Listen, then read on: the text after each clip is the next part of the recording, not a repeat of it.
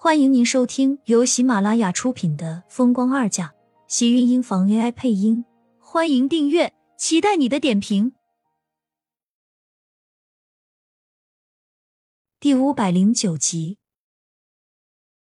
车队整整排了一整条街，几乎全锦城的人都出来观看这一场盛世婚礼。立是全体员工放假三天，为老板庆贺。婚车驶过的地方。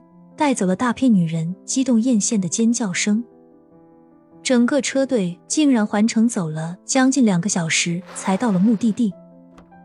车门打开，一个小小的身影，穿着一身黑色的正装燕尾服，绅士的伸出自己的小手，迟燕脖颈间带着红红的领结，脸上带着甜甜笑的。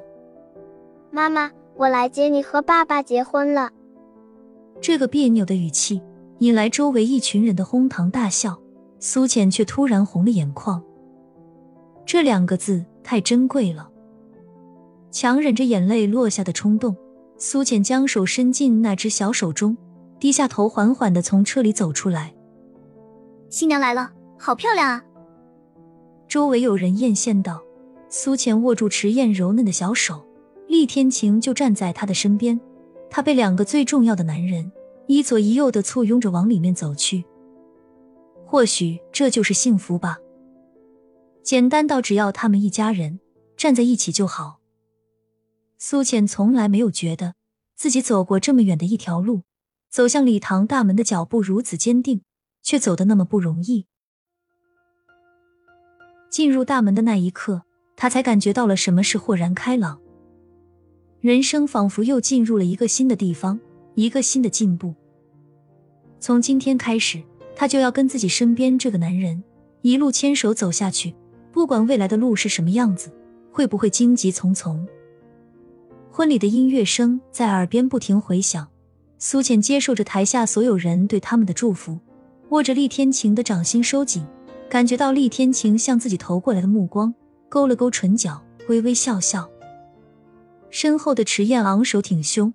小郑不卖的那叫一个卖力，小脸上满满都是骄傲。你别说，这厉总和这盛家的小姐还真是有夫妻相，就这孩子，看着都长得像，一家三口都是好颜值。宾客中有人看着台上的两大一小，由衷的开口道。身旁的季云端和殷秀华下意识的相视一眼，不约而同的一笑。这亲生儿子长得能不像吗？礼堂中响着婚礼的音乐，一个漫长而又重复的婚礼过程。即使你在台下看过无数遍的模式，当你真的自己亲身迈入进来的时候，那感觉却又是一番不同。这一天注定在忙碌和让他们心情激动中度过，一个全新的体验。厉天晴给他亲自戴上戒指，目光灼灼的看向他的时候，苏浅就觉得眼前的厉天晴。他仿佛第一天才见到一般，一下子就触动了他的心弦，心脏处不受控制的快速凌乱的跳动着。看着无名指上那颗闪亮的钻石，仿佛一切都在做梦。他就像是正做着一个编织的幸福美满的梦，厉天晴在这个梦中撑起了他的全部。喧闹的一天，在夜幕降临下缓缓落幕。整个空气都披上了一层的宁静。苏浅安静的坐在婚床上，鲜红色的床单让她觉得刺眼，上面的玫瑰花瓣散发着诱人甜腻的光芒。浴室的门打开，苏浅看了一眼从里面走出来的身影，红着脸，羞涩的低下头。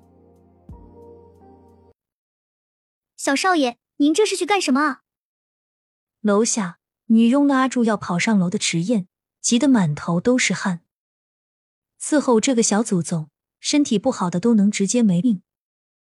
迟燕抱着从同学哪里弄来的各式工具，一脸认真开口：“闹洞房啊！”小女佣顿时流了一头的汗，连自己老子的洞房她都敢闹，是不是觉得自己日子过得太舒服些了啊？小少爷，你不能去，那可是他们家先生的新婚夜，谁给搅了？那不是找死吗？为什么？今天结婚，小叔说了，让我一定要去给闹洞房，要不然我爸爸和妈妈会过不好的。什么？那有人这么教育自己亲侄子的？